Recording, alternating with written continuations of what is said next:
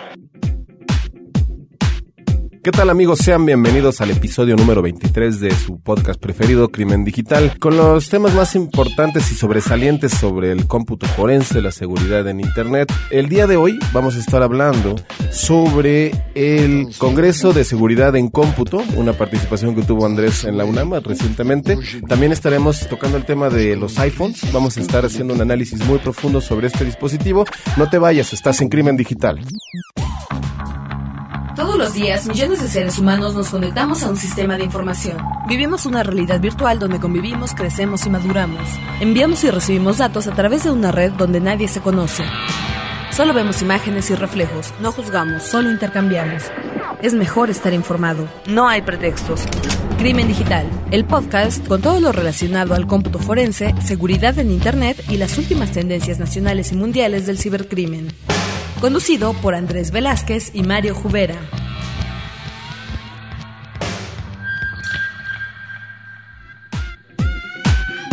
¿Qué tal amigos? ¿Cómo están? Pues ya entrando en diciembre, me acompaña aquí Andrés. Andrés, ¿cómo estamos? ¿Qué tal Mario? Muy bien aquí. Oye, muy padre tu, tu, este, tu... No, no, no digas porque va a ser un secreto y después lo vamos a sacar en, otros, en otros lados. Perfecto, pero bueno, trae una prenda muy interesante Andrés, que, que este este, va con todo lo que él, él representa, ¿no? Algo así, algo así. Oye Andrés, pues el día de hoy vamos a estar platicando muy, eh, bueno, vamos a estar platicando sobre lo que es este, este nuevo dispositivo, el iPhone, sobre todo. Muy, muy nuevo. Bueno, bueno, bueno, más bien como, ¿qué te diré? Como el dispositivo de moda. Sí, yo creo que eh, nos venían pidiendo desde hace tiempo que platicáramos acerca de, de este dispositivo habíamos entrado un poco al tema de las Mac, ¿no? que tiene algo que ver, pero vamos a dedicarle mucho más al tema de iPhone. Ok, y también, bueno, vamos a aprovechar a todos para invitar a todos nuestros amigos a que nos contacten, como siempre, ¿no? Claro, claro, que nos contacten vía contacto arroba crimendigital.com o a los twitters, que son. Así es, es Jubera, o también el tuyo, Andrés, que es Cibercrimen. Y también tenemos el del programa que se llama Crimen Digital. Ahí estamos todo el tiempo, estamos platicando. Ahorita han habido muchos temas muy interesantes. Este, hemos estado en contacto con todos ustedes. Ya viene el primer este aniversario. Algunos ya nos empezaron a, hasta a felicitar, ¿no? O a trolear. A trolear, que también es muy interesante. también recuerden, el buzón de voz es el 01800 087 2423. Estamos ahí también este, para que nos dejen un mensaje. Recuerden, es eh, para, para México. Si ustedes también, bueno, quieren hacer una llamada, pues les recomendamos que utilicen Skype, ¿no, Claro, ya lo hemos utilizado antes. Y Nadie nos ha hablado últimamente, entonces, qué poca. Pues nada más nos han hablado de unas tarjetas de crédito que damos una lana, pero... pero también nos pueden dejar este mensajes en iTunes y, lo habíamos dicho antes, sin embargo, no había tenido yo el, tiempo de, sacar la información de, de, ahí, ¿no? Entonces hay algunos que están un poco atrasados, pero que no queremos dejar pasar. Por ejemplo, por aquí Ernesto Villanueva que nos viene siguiendo desde la primera entrega del podcast y no, no le queda más que decirnos que está excelente y gracias por, por, nuestro tiempo y por conocimiento. Yo creo que aquí, este, gracias a ustedes que nos está escuchando, ¿no? Sí, no, claro, y sobre todo que también han aguantado desde la primera, ¿no? Fíjate, ya estamos en, en, la 23, en, el episodio número 23, lo cual habla pues de que ya, este, gracias a todos ustedes que nos han estado echando porras y que nos dan sus comentarios, hemos podido mantenernos y sobre todo mantener fresco con los temas, ¿no? Así es, por acá también tenemos a Psycosmic que dice, wow, muy buenos programas y este de seguridad para niños me sirvió mucho, gracias. Bueno, como se ve, uno antiguo, pero le estamos dando aquí salida y también por Linkiri que ese es el último que tenemos aquí. Hola, saludos. Qué buen podcast, muy buenos los temas que tratan, me parecen interesantes, educativos y he oído todo. Uf, qué temas. Soy estudiante de informática y este podcast, además de inspirarme, me informa de una muy buena manera. Felicidades, por cierto, por su buena música. Vaya, vaya, muchas gracias y que lo está recomendando con sus amigos. Muchísimas gracias por este hacer eh, o participar, hacer que, otras personas puedan llegar a estar escuchando este podcast. Claro, ¿no? Y sobre todo también que, bueno, este tema que siempre ha sido como de, de momentos eh, de polémica, ¿no? La cuestión musical, que, bueno, en particular a Andrés y a mí nos gusta mucho, entonces, este, pues, este, les agradecemos mucho sus comentarios. Pero, claro, y nos puso cinco estrellitas. Perfecto. Aquí en el iTunes. Oye, pues Andrés, yo también tomando el tema, fíjate que tenemos aquí a, Marta Petra Salazar, que nos mandó una pregunta en el sentido de que dice que hace poquito a una prima, a una prima entre comillas, ¿no? Digamos, le hackearon su cuenta de correo y bueno, que la persona que le hackeó la cuenta está mandándoles mensajes en donde les está amenazando para, ya sabes, para pedirles dinero, etcétera, etcétera. Claro. Lo cual ya sabemos que es algo, es tan, tan, tan viejo como, como el desde internet, ¿no? Yo creo. Pero Andrés, ¿qué les recomiendas así rápidamente? Aquí un punto muy importante es no contestar ¿no? Porque si no hay... Y es igual que Twitter, ¿no? No le des de comer a los trolls porque si no los trolls se siguen comiendo, ¿no? Entonces, este... Yo creo que no, no poner atención. Aquí el tema es de que eh, legalmente podemos hacer poco. Porque muy probablemente estamos hablando de una cuenta de Gmail, Sí, o de, de Hotmail, o de Yahoo y demás, ¿no? Entonces, ahí realmente te están prestando la cuenta, no es tuya. Aquí lo que tendrías que hacer es mandar un correo electrónico a, a las direcciones eh, de soporte o de abuso, o sea, en este caso se llama, en el caso de Hotmail es abuse.hotmail.com, donde pones, que, eh, lo tienes que poner en inglés, ¿no? Que te han robado la, la- la cuenta y trata de poner información ahí que te permita llegar a, a comprobar que es tu cuenta, como qué, como folders, por ejemplo, que tú tenías o cuáles fueron los últimos mail que enviaste y demás información. En algunos casos sí lo puedes llegar a recuperar. Si es- depende de cómo haya estado configurado, cuándo haya sido creada la cuenta y de diferentes factores, ¿no? Ahora, yo creo que aquí el tema, es, eso como lo planteamos, es la, la reacción, ¿no? Pero ¿qué pasa con el tema de la prevención? Claro. Aquí lo más importante es cuiden sus contraseñas, que sean difíciles de adivinar, que las estén cambiando determinado tiempo, que cuando hacen uso, y lo hemos platicado en este podcast, cuando hacen uso de una computadora que es de un cibercafé o de la escuela, cuando cambien de computadora o se vayan a otra, este, cámbienle la contraseña, ¿no? O sea, ¿por qué? Porque al final de cuentas puede ser que ahí te hayan capturado tu contraseña. Y ¿no? también, bueno, les recomendamos que por más confianza que le tengamos a nuestros amigos y a nuestros novios o no novias en este caso, pues no se las demos, ¿no? Tampoco es... La gran mayoría de ese tipo de, de- de abusos se dan porque nosotros mismos somos los que les damos las contraseñas a las personas que ahorita están, están troleando. Claro, claro, entonces digo, hay mucho cuidado con eso, ¿no? Por ahí yo creo que tú también tenías más preguntas o Sí, más saludos. sí, ¿no? precisamente también Jaime Juárez nos hizo una pregunta también con respecto de qué se necesita para armar tu propio este laboratorio de cómputo. Probablemente no estamos tratando aquí de un tema como los de Lili Ledi, ¿no? ¿Te acuerdas? Estos Ajá. que eran, era el laboratorio de Lili Ledi, Pero, te refieres a un laboratorio de cómputo de forense. cómputo forense, exactamente. Ok, yo creo que eh, aquí va a depender de muchas cosas, ¿no? Depende de cuánta lana tienes, o sea, cuánto dinero puedes llegar a invertir en ello. Este, si es para ti, si es para una empresa, si es para gobierno, o sea, hay muchos factores, ¿no? Hay que, hay que definir que es un, un, eh, la que hay una gran diferencia entre tener tu, tu mini kit de cómputo forense a tener una, un laboratorio de Claro. cómputo forense, ¿no? Ahorita precisamente yo me encuentro haciendo una reestructura del laboratorio que tú conoces y que, que le vamos a meter mucho más galleta y vamos a estar comprando nuevos equipos y estamos rediseñando ciertos procesos eh, para que sean más rápidos y podamos llegar a entregar eh, con, con- con más rapidez la, la información que nos están pidiendo, ¿no? Que, que esto tienes que estarlo haciendo cada rato, Claro. porque la tecnología va avanzando de una manera muy rápida, ¿no? Entonces, si él me pregunta que a lo mejor, yo voy a, a pecar de que a lo mejor es un estudiante, ¿no? Entonces pongamos el, el- el ejemplo de un estudiante. Un estudiante, ¿para qué, qué necesitaría para poder generar o para poder iniciar con el cómputo forense? Con una máquina Linux. Es lo que sí alguna vez nos comentaste, ¿no? O sea.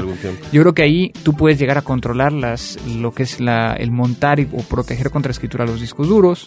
¿no? Podrías llegar a utilizar un backtrack o un este o simplemente el autopsy, bajarlo y instalarlo en, el- en la computadora y poder llegar a hacer eh, o iniciar con tus con tus investigaciones, ¿no? Obviamente, como lo he platicado en muchas otras veces, eh, la herramienta hace lo que debe de hacer. El tema es de que a lo mejor no lo hace en el tiempo que tú quieres Claro. y que a lo mejor requiere de mucha más interacción y mucho más dedicación para poder llegar a determinar qué es lo que está sucediendo. Entonces, digo, no es malo, ¿no? Ahora, si tienes un poco de, de- de- de dinero que quieres llegar a, a invertir, yo lo primero que invertiría es eh, o en una herramienta de clasificación y análisis, ¿no? Que obviamente es muy cara, o sea, para un estudiante pues es una, una cuestión cara. Pero si no, si tienes un poquito menos de, de- de- de opción de comprar, a lo mejor un protector contra escritura, Ok.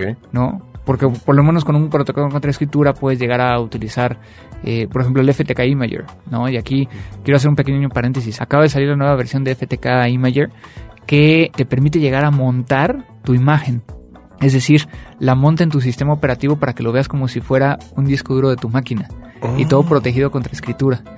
No solo entonces te trae o puedes llegar a generar una imagen forense, puedes llegar a sacar eh, registros de Windows, puedes llegar a hacer un- un- una imagen forense de memoria, sino ya puedes llegar a montar. Y esto es una, una cuestión que acaba de salir un- hace un par de semanas y nosotros estamos probando y nos está funcionando súper bien. Sí, en realidad yo me imagino que en este caso este, la idea de, de los softwares es, algo muy importante, ¿no, Andrés? Yo creo que, o sea, digo, evidentemente necesitas un equipo fuerte, robusto, con hardware, ¿no? Digamos, o sea, de, alto rendimiento, pero sin embargo también el tema del software es el que, que se Es una mezcla entre todo, ¿no? Ahorita, por ejemplo, este FTK Imager, no me, no me refiero al FTK completo, sino al FTK Imager es una pequeña porción que, que lo que te permite hacer lo que comenté y que es gratis. ¿No? O sea, no tienes que pagar por él. Pero tienes que comprar el, software, ¿no? No, no, no. O sea, automáticamente tú puedes entrar a la página de Access Data y descargarlo y con eso puedes generar tus imágenes desde Windows. Con eso puedes llegar a generar eh, una imagen forense de la memoria en vivo. Puedes llegar a eh, extraer, por ejemplo, archivos de, registro de manera automática. Y puedes llegar a montar una imagen forense para verla como si fuera un disco duro protegido contra escritura. Entonces con eso puedes llegar a empezar. Sí. ¿No? O sea, obviamente no tienes todas las herramientas, ¿no? O sea, por ejemplo, te voy a platicar ahorita cuál es mi problema. Mi problema es de rendimiento en procesamiento de las imágenes forenses. ¿Se tarda mucho tiempo? Pues ahorita llevamos casi tres semanas este, con una imagen en particular que, es de más de 700 gigas, que, este, que resulta ser que tiene una base de, datos y entonces pues obviamente en el indexado y en, en que me está eh, colocando todo en la base de datos está tardando muchísimo, ¿no? Claro. Entonces ahí, ¿cómo lo voy a tener que, atacar? Esa parte la tengo que atacar por dos frentes, ¿no? Por un lado, por un frente eh, procedural, a lo mejor estuvo mal en que pusiéramos indexar todo. Claro. nada más indexar lo que necesitábamos. Y por el otro lado, eh, a maquinazos, ¿no? Este, pues sí necesitamos más máquinas. o nuevas máquinas, ¿no? Bueno, pues ese es en realidad... Este, yo creo que a nadie que, le guste un poco la tecnología o que trabaja dentro de la tecnología está con su equipo ideal, ¿no? No, siempre, que, siempre hay algo nuevo. Siempre llegas al paraíso y dices, wow. Pero pues bueno, ahí está entonces para... Y ahorita les voy a platicar un poquito de eso. Sí, sí. Eh, ahorita que platiquemos nuestro siguiente tema que tenemos ahí a Pues Jaime, ahí está entonces, pues ya te, ya te hizo la recomendación Andrés y pues bueno, sigamos entonces. Sí, sí, no, también por aquí tengo yo, eh, por ejemplo, a Felipe L. Valero, que ya habíamos platicado platicado, ya habíamos saludado eh, que en el podcast pasado, eh, Fernando Serapio, que ya se nos extrañaba, ¿no? Ah, la verdad, estoy un poco consternado porque no ha habido tantos comentarios del podcast anterior. Así es. ¿No? No sé si fue porque no sé. Yo creo que también estamos ya en un, en un, momento en donde ya empieza a bajar un poco el ritmo, ¿no? Pero es cuando más deberían estar escuchando los podcasts, pues, ¿no? Pues sí, desafortunadamente yo creo que los invitamos, ¿no? Que lo, que lo escuchen. O sea, yo creo que a, su, a, su, a su iPod o que lo pongan en su computadora o en su BlackBerry o en su lo que quieran, pero que lo escuchen, ¿no? En serio, es que el tema fue increíble, la entrevista con, con... Alexander Díaz, ¿no? De, el, juez de Colombia. Pero bueno. Pero bueno. Esos son así, eh, bueno, uh, vamos a arrendar nada más un par más de XP2, un colombiano que nos sigue, que está, bueno, que se lo ha pasado escuchando aquí el, el, podcast. Pero bueno, está chimba, que está chimba el podcast.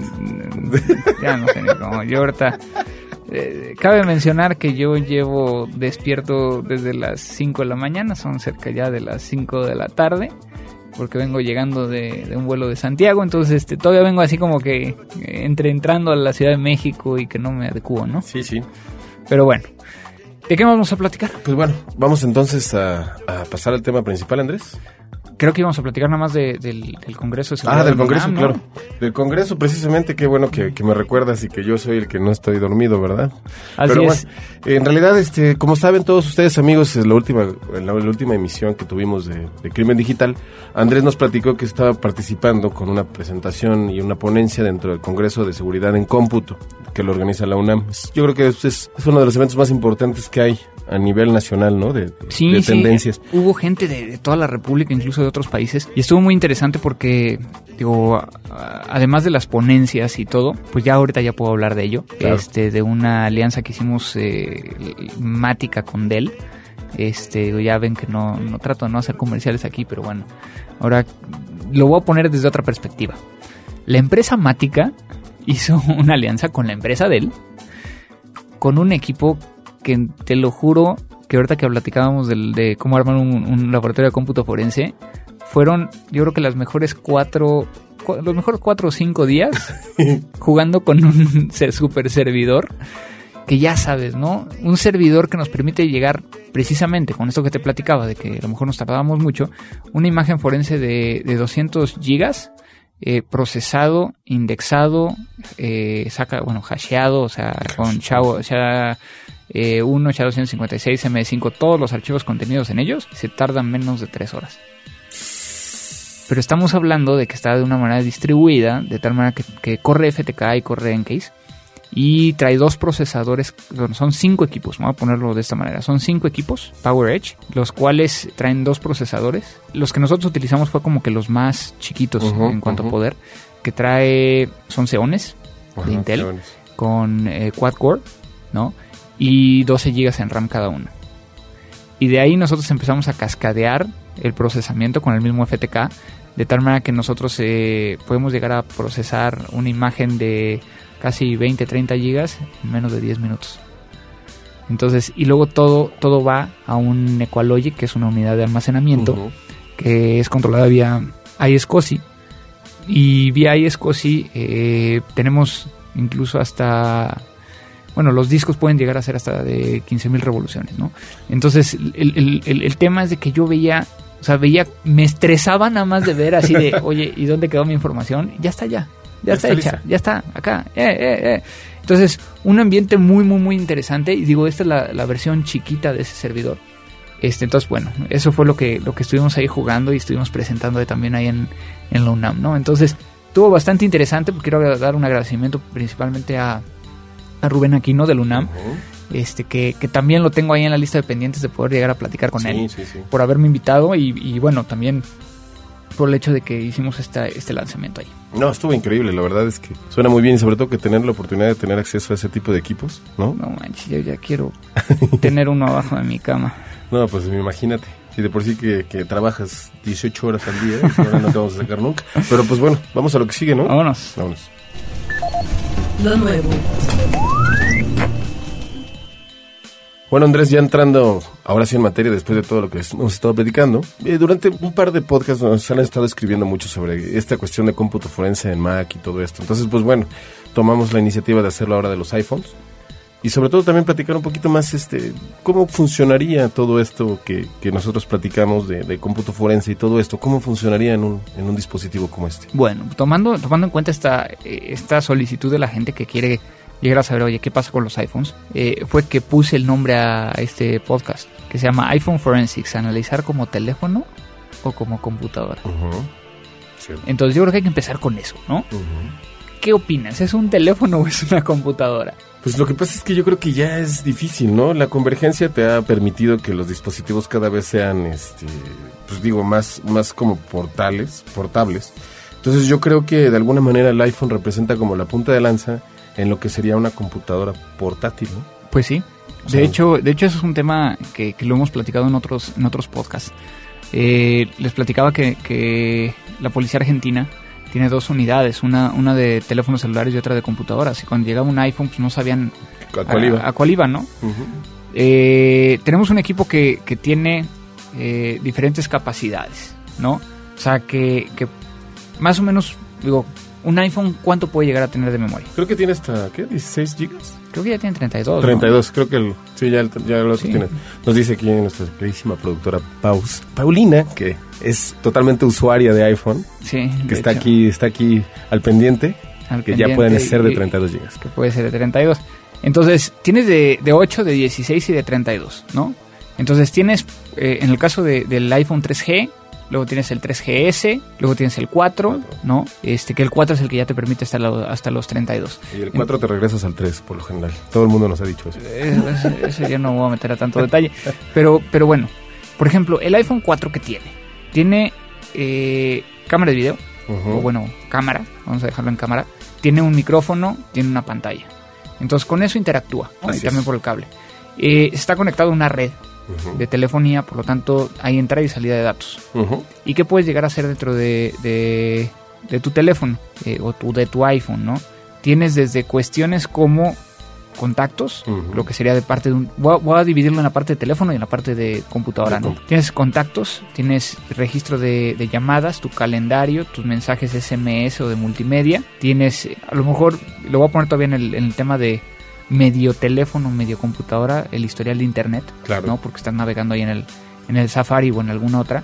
Tienes todo el tema de las imágenes y los videos y tienes, por ejemplo, grabaciones de voz, ¿no? Sí. Tu voicemail, porque aquí el voicemail sí se puede llegar a quedar dentro de tu teléfono, ¿no? Que es una diferencia con otros teléfonos, Así es. que el voicemail te lo mandan o te lo pueden llegar a mandar a tu teléfono. ¿sí? Entonces, ese es el tema cuando estamos viendo como un, como un teléfono. Cuando estamos viendo como una computadora, pues tenemos las aplicaciones, La aplicación, No. totalmente. que aquí hay, hay que poner un punto muy importante, que si no escucharon el, creo que ese fue el segundo o el primer podcast de, ¿te acuerdas de, de el ejercicio que hizo Estados Unidos para, eh, con respecto a la ciberguerra? Sí, claro que, que sí. Todo inició por una aplicación de iPhone. de iPhone. ¿no? Entonces aquí el punto es, ¿sabe usted que está bajando de aplicaciones de su iPhone? Yo, yo me he dado cuenta mucho de eso, Andrés. Fíjate que, que tomando un poquito así como las cartas en el asunto, me he dado cuenta que la mayoría de los usuarios de, de iPhone son, este, descargan la gran mayoría de las aplicaciones y muchas veces verificar que los contenidos o, o que los fabricantes sean este, totalmente aprobados o fidedignos, ¿no? Incluso ya he visto que algunos se han bajado información que empiezan los dispositivos a tener problemas, se les reinician solos. Y en algún momento no sabemos si eso interpretarlo como tal vez como un problema de, de algún virus o de algún ataque, o simplemente como que el teléfono mismo tiene los errores comunes de bajarle tantas aplicaciones, ¿no? Y es que, es que no puedes como usuario ter- determinar qué está pasando, ¿no? Entonces, eh, el tema del- del- de la seguridad en un iPhone es como la seguridad de cualquier otro teléfono. Entre más cosas bajes, pues más, bueno, lo voy a poner incluso hasta más, como una computadora. ¿Cuántos de ustedes tienen antivirus para su iPhone? Sí, no, yo creo que no existe. Bueno, nadie que lo tenga, ¿no? Debe sí, ser muy sí existe, ¿no? Pero muy pocas son personas las que, las que instalan algún tipo de aplicación que les permita llegar a, a- a revisarlo, ¿no? Ahora, hay muchas personas que le hacen el famoso jailbreaking, ¿no? Entonces, el jailbreaking les permite llegar a instalar otras aplicaciones eh, sin que les pida la autorización o sin que se validen con el servidor y demás, pero que eso también puede llegar a traer malware, ¿no? Entonces, bueno, ese es por el lado, digamos que preventivo. ¿no? O sea, que tienen que tener cuidado con su iPhone. Por el otro lado, tenemos de que el iPhone puede llegar a ser un elemento muy interesante para hacerle cómputo forense. En el caso particular eh, de estas herramientas que permiten llegar a hacer cómputo forense, hay una en particular que ha sido como que la que más ha destacado en el tema. Y esta eh, herramienta se llama Lantern, Lantern. de, así como linterna. Lantern, que soporta iPhone 2G, 3G, 3GS, 4, incluso soporta iPod Touch, tanto de la 1, 2, 3 y cuarta generación. Soporta el iPad eh, para hacerle cómputo forense al, al- al iPad. eh, y desde un punto de vista de, de sistemas o, o operativos o iOS desde la versión 2 hasta la versión 4. ¿De acuerdo? Entonces que cubre bastante bien todo, toda la información. Sí, toda la gama. Incluso soporta ya este la 4.2 al día de hoy este con, con esta con esta herramienta ¿no? y lo que hace es, es puede llegar a generar una imagen forense puede llegar a, a buscar todo, toda esta información que yo les, les comentaba no que puede llegar a sacar, por ejemplo, los contactos, los mensajes de texto SMS. De hecho, están ahorita trabajando en una herramienta que les permite llegar a extraer los mensajes o determinar los mensajes de SMS borrados. ¿Por qué? Porque se dieron cuenta ellos que el, cuando tú recuperas un una mensaje de texto borrado de un iPhone, en el caso que es en el caso de los SMS, es los mensajes SMS tú los eliminas y siguen estando ahí. ¿Estamos? Se mantiene. Pero después se ejecuta un proceso que, si no mal recuerdo, se llama vacuum, que el proceso vacuum es el que sobrescribe la información. Entonces ya no es nada más ver si está la información, sino ver si se ejecutó el proceso para que te diga, ¿sabes qué? No vas a encontrar nada. ok. Pero estoy seguro que no vas a encontrar nada. ¿Por qué? Porque, se Porque ya ejecutó. está, ya está el vacuum, que es como aspirar, ¿no? Exactamente. Es como... Entonces, y, y que eso no nada más funciona para los, los SMS, sino que funciona para otros eh, áreas del sistema, ¿no? Es parte del sistema eh, operativo del iPhone y que entonces puede llegar a, a- a sacar, ¿no? Entonces, en este caso, por ejemplo, algo que normalmente no pensaríamos es de que en un iPhone podemos llegar a sacar información del GPS, Sí. ¿no?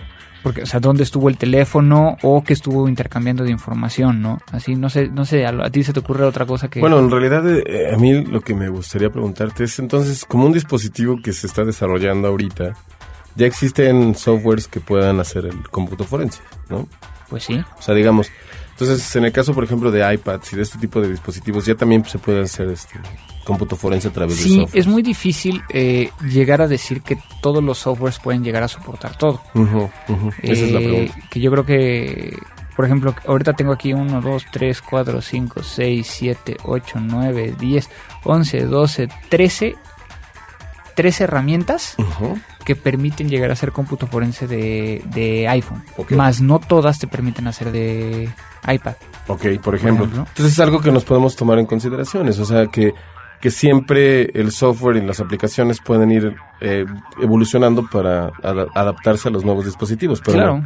en el caso del iPhone, pues creo que es muy claro que ya sin embargo, pues de una generación a otra puede ir modificando, ¿no? Puede irse cambiando y sobre todo que también de alguna manera eso significa que, que, que los iPhones, pues como todos los, los eh, dispositivos, pues son están listos para que se puedan trabajar en cómputo forense. Claro, digo aquí, y lo hemos platicado eh, anteriormente, ¿no? El, el tema o el, problema con los, con los dispositivos como son los teléfonos celulares es de que no hay una continuidad con los sistemas operativos. En el caso de los iPhones sí lo hay. Entonces hay ciertos cambios. Por ejemplo, eh, en la versión, y no me acuerdo bien aquí si es la versión 2 o la versión 3 del iOS, tienen un problema en cómo implementaron la contraseña en la inscripción, que le puedes hacer un bypass bien sencillo. Y que incluso hay herramientas forenses que le hacen el bypass por sí mismo. ¿No? Entonces, eh, por eso es de que aparece la nueva versión. Y en la nueva versión, a lo mejor te encuentra que tiene la inscripción y entonces la herramienta te va a decir, oye, pues pon aquí la contraseña. ¿no? Ok. Y entonces ya no te deja pasar si no le pones la contraseña porque no va a poder llegar a hacer el bypass. Ya no es el bypass. ¿no? Pero por eso es de que, de que es importante también cuando estamos actualizando, eh, no nada más los iPhones, sino cualquier dispositivo, leer qué es lo que te actualiza. ¿Cuál es el release notes? Para que veas, a lo mejor hay un elemento de seguridad que fue violado en la versión anterior y tú estás ocupando la versión anterior porque es más cómoda ¿sí? O te genera menos broncas, pero a lo mejor tienes una bronca de seguridad que vale la pena no, no brincar. Sobre todo porque también queda en el registro, ¿no? Claro, claro. Sería modificándose todo eso. Sí, sí, sí. Entonces, por ejemplo, aquí eh, hay, hay varias herramientas. Esta que les comento de Lantern es bastante interesante. A mí me gusta y es de Katana Forensics, como les, les venía diciendo. Y sí, o sea, es, muy sencillo, muy gráfico cómo, cómo obtener la, la información este, ver qué fue recibido, qué fue enviado, este, buscar artefactos, como lo hemos platicado, artefactos es información que me puede llegar a, permitir encontrar algo en, en, particular. Y mira, acabo de encontrar aquí qué es lo que puedes llegar a sacar de un iPhone. Llamadas, el voicemail, los contactos, mensajes, notas, calendario, historial de internet, los bookmarks de internet, eh, todo lo que es media, que sería fotos y videos. Ok. Y ya puse, aquí está lo que estaba buscando. Diccionario, el diccionario del teléfono, el historial de los mapas, tus puntos puestos en los mapas y tus mensajes de voz. O sea, tus voice memo. No, pues casi ya, ya casi está todo, ¿no? Pues está todo. ¿Por qué necesitamos el diccionario? Por las comunes, ¿no? Las palabras comunes. Exactamente. Ya ven que cuando estamos escribiendo en un iPhone o un iPod eh, Touch, eh, el sistema trata de, corregirnos la ortografía, ¿no? en el momento en que empieza a tratar de... Exactamente. Eso como tal, como investigadores a nosotros nos sirve de una manera impresionante. Porque si tú colocaste ahí la dirección de tu casa, pues ya se la aprendió. Si tú colocaste el nombre de una persona, ya se lo aprendió. Y entonces a partir de esa información, por lo menos a mí me da un indicio cuando estoy revisándolo que tiene algo que ver. ¿no? Sí, sobre todo también que muchas veces que utilizamos palabras que nada más son de uso entre nosotros, ¿no? O sea que de repente sí son como muy personales, pero que sin embargo también nos pueden dar una ubicación, nos pueden dar una persona, nos pueden dar un nombre, nos pueden dar todo esto. Sí, al final de cuentas, imagínate que tenemos un caso, lo voy a poner así muy sencillo, ¿no? Un caso de, de un homicida, ¿no? Y este homicida haya estado, eh, no sé, eh, amenazando a la víctima desde antes. Y a la víctima le decía de cierta manera, pues vas a encontrar ahí en el diccionario como le decían. Y a lo mejor encuentras la, dirección, a lo mejor encuentras cierta información que nos permite llegar a determinar que efectivamente es eh, o fue eh, quien estaba involucrado, ¿no? ¿Cómo Qué ves? interesante. No, no, no, estoy, estoy... Fíjate que ahorita acabo de encontrar una información, nada más para, igual y para dejarlo en, en este, ahorita para todos nuestros amigos. En el último, último trimestre de, de julio a septiembre del 2010, se han vendido 304.5 millones de teléfonos celulares en el mundo. Ajá. Es decir, mil millones al año. Ok.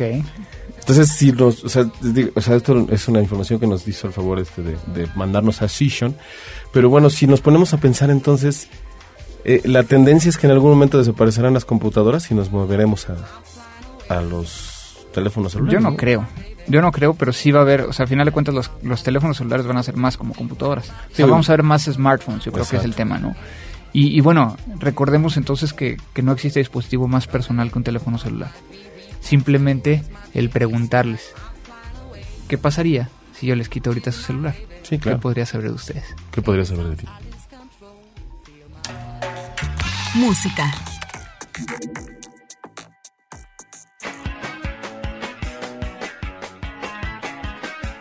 Bueno, en nuestra ya tradicional y única sección musical, ahora sí nos pusimos de acuerdo y les hicimos una recomendación, ¿no? Así es, así es. Digo, aquí llegamos ahora sin una rola en específico Así es. y este buscando aquí Con muchas y ideas en la recordando. cabeza, ¿no? Lo que pasa es que, digo, muchas veces lo que hacemos eh, entre Mario y yo es, es llegar y decir, bueno, ¿qué has estado escuchando? ¿Cuáles son las nuevas eh, rolas, nuevos eh, exponentes que hay allá afuera?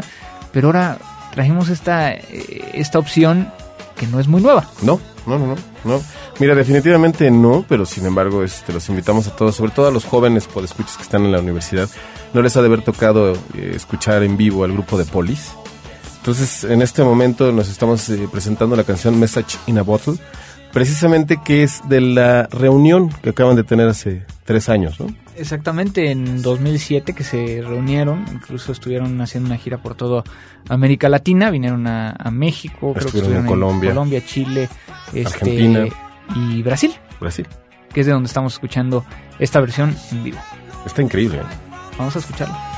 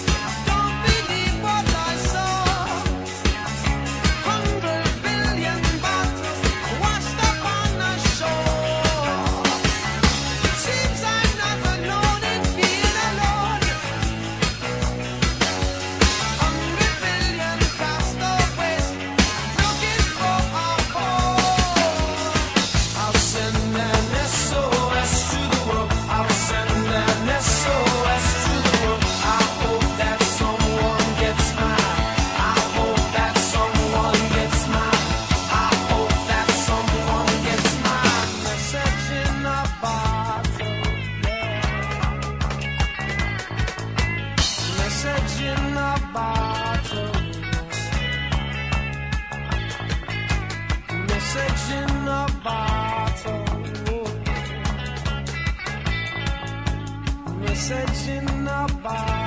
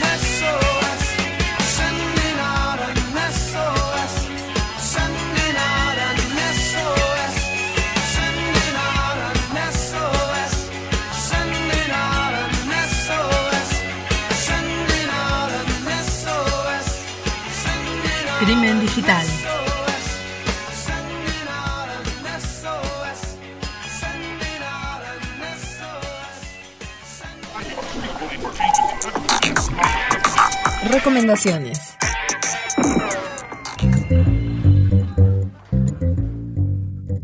En el tema de la recomendación, hoy les voy a traer una página que tiene mucho que ver con lo que estuvimos platicando el día de hoy. Eh, esta página se llama Via Forensics, Innovative Digital Forensics and Security, que particularmente los voy a dirigir, si entran al, al post dentro del blog, van a entrar directamente a la página que nos muestra acerca de iPhone Forensics. Hicieron un, un white paper, hicieron una, una revisión y precisamente los, las 13 herramientas que platicábamos hace rato que se pueden llegar a hacer con cómputo forense para iPhones están revisadas una por una. O sea que está súper bien ese documento, ¿eh? Sí, O sea, como para analizarlo y que tú tengan la información de primera mano, ¿no? claro. Y de hecho, la buena noticia es de que es de noviembre del 2010. Ah, Es perfecto. decir, acaba de salir.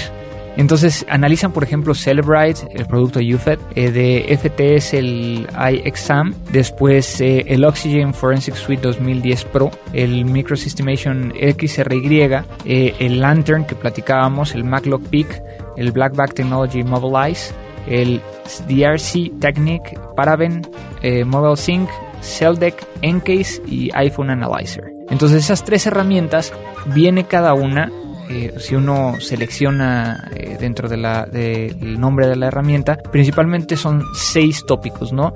Primero, ¿qué es la herramienta? O sea, hacen un, un pequeño, una descripción de, de cómo, cómo fue diseñado, por quién fue diseñada. Después, cómo fue el proceso de instalación, cómo fue la adquisición forense, es decir, la generación de la imagen forense, qué resultados y qué reporte puede llegar a generar, una matriz de resultados y las conclusiones. Entonces, Está súper está completo, muy, ¿eh? muy, muy, muy, muy completo. O sea, la verdad, a mí me gustó porque nos da un poco de luz acerca de, de qué podemos llegar a encontrar dentro del mercado, ¿no? A ver, ¿me podrías repetir otra vez cómo se llama? La página se llama Via Forensics. Ajá, Via Y este Forensics. se llama iPhone Forensics White Paper. Y está hecho por Andrew Hogg, eh, que también está certificado como GCFA y CCE. Y eh, Katy Stremska. Sí, creo que sí es Stremska. Muy bien. Katy la Uruguay. Pero perfecto. Entonces, hicieron precisamente, yo creo que esto salió como de una tesis o de una investigación o algo, ¿no? Oye, pues está súper bueno y muy oportuno, ¿eh? Yo Sí. creo que... Y lo hicieron sobre un, un iPhone 3G. Entonces aquí te, te explica qué, qué hay, qué esperas, qué, qué esperan ellos que, que genere de resultados y demás. Entonces, bueno, realmente muy interesante y pues se lo dejamos ahí a ustedes para que lo revisen. Claro, y sobre todo también recuerden que pues todas las recomendaciones que tengan sobre equipos, sobre aplicaciones, y pues estamos aquí dispuestos a, a escucharlas y to- sobre todo hacerles un, una, un review necesario y ver de qué se tratan y pues bueno, con mucho gusto las, las estaremos este, sacando en vivo. Recuerden la manera en que nos pueden contactar, es a través de vía Twitter, que es arroba crimen digital, que es el del programa. el programa. O podemos llegar a, a recibir también comentarios vía arroba cibercrimen o arroba jubera O de cualquiera de nosotros. Y vía correo electrónico que es contacto arroba crimendigital.com o vía iTunes, Vía que iTunes. sería el otro. Y finalmente el, el buzón de voz, ¿no? Así es, que es el 01800 087 2423. O sea, los invitamos a todos que nos dejen un mensaje de voz. Eh, la verdad es que me gustaría tener un poco más de seguidores porque Andrés me está poniendo una planchada terrible. Entonces, este, pues agréguenme, ya saben, estamos ahí para ayudarlos. Estamos este, posteando muchas noticias, Andrés, últimamente, este, bueno, a través de los, de las experiencias que está viviendo, este lo está poniendo, pues, está posteando todo ahí en el Twitter, ¿no? Está Ajá. siempre posteando cosas interesantes y pues igual de la misma manera estamos haciendo lo propio. Claro. Entonces, pues los invitamos a que estemos ahí en comunicación todo el tiempo y pues bueno, en Para, esta que no, para que no nos sintamos mal, escríbanos algo. Sí, caray, ¿no? pues es- Luego, luego sí llegan bien poquitos y es así como que, ¿y ahora qué pasó, no? Sí, caray. Pero bueno, entonces, sin más ni más, Sin más, vámonos a dormir porque no, no has dado una hoy. Entonces, pues esto fue. esto fue Crimen Digital. Crimen Digital, el podcast con todo lo relacionado al cómputo forense, seguridad en Internet y las últimas tendencias nacionales y mundiales del cibercrimen. Conducido por Andrés Velázquez y Mario Jubera.